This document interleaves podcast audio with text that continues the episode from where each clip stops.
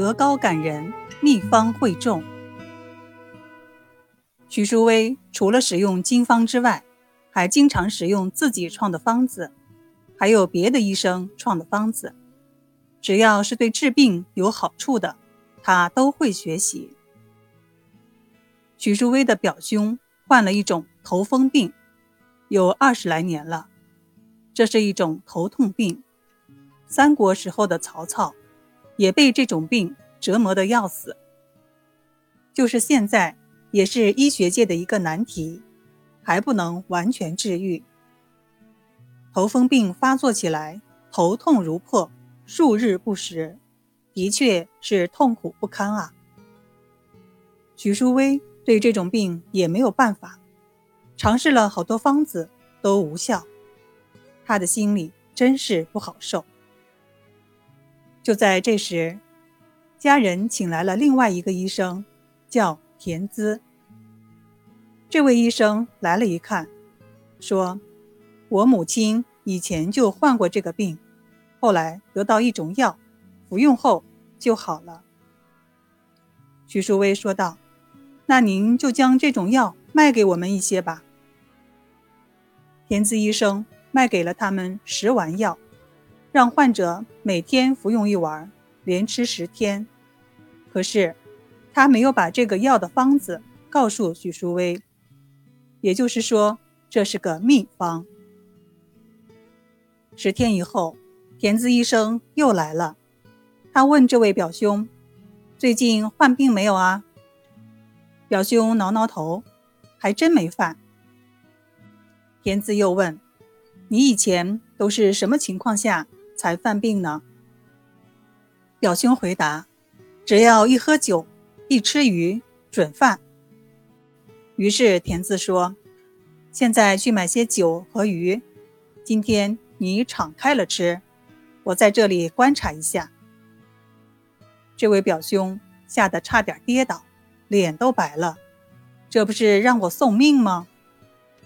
结果大家都说：“那就试试吧，看看这个药的效果如何啊。”最后，这位表兄二十年来第一次过了嘴瘾，吃了一天的鱼，喝了一天的酒。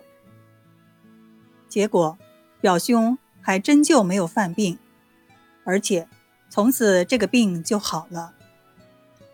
徐淑薇心想：这到底是个什么方子呢？为什么如此有效呢？我要是能够学来，该有多好呀！但是这是田思医生的秘方，当然不会轻易告诉别人了。要说这秘方，那可是不得了啊！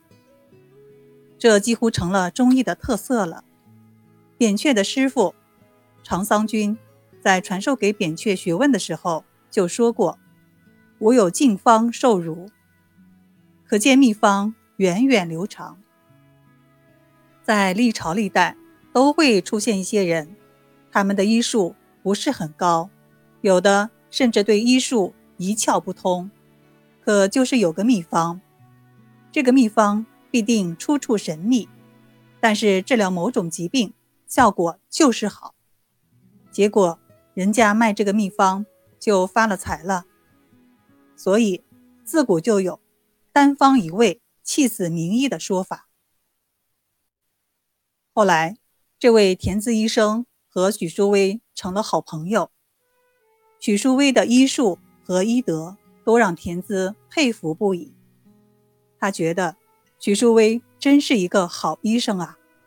如此境界之人，实在平生未见。后来，田滋要到别的地方去了，临别前，许淑薇去送他。在即将登舟时，田滋很郑重地把一个信封交给了许淑薇，诚恳地说：“淑薇，很抱歉。”一直没有把治疗头风的方子告诉你，快要离别了，以后恐怕再也不会有机会见面了。这个方子送给你作为纪念吧。许淑薇突然感到心中一震，此方价值千金啊！他感动不已，说道：“田兄，这是你的秘方，现在交给我了。以我们两个人之力，能使天下几个人受益呀？我想日后将此方公布给天下，你不会恨我吧？”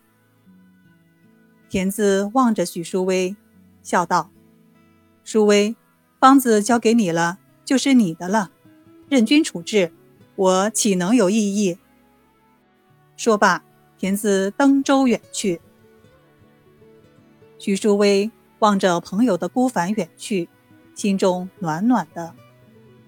他把这个方子写进了自己的《普济本事方》一书。这个方子叫硫磺圆。有兴趣的朋友可以看一看，在《普济本事方》这本书中，徐淑薇整理了自己一生中疗效比较好的三百七十多个方子，其中有许多便是这种得自别人传授的秘方。曾经有人这样劝过许淑薇：“这些秘方得之不易，留给自己该多好呀，为什么要公布呢？”许淑薇在《普济本事方》的序中给予了回答。他说：“余既以旧物为心，愚而不求其报，则是方也。乌德不与众共之。一代大医风范跃然纸上。”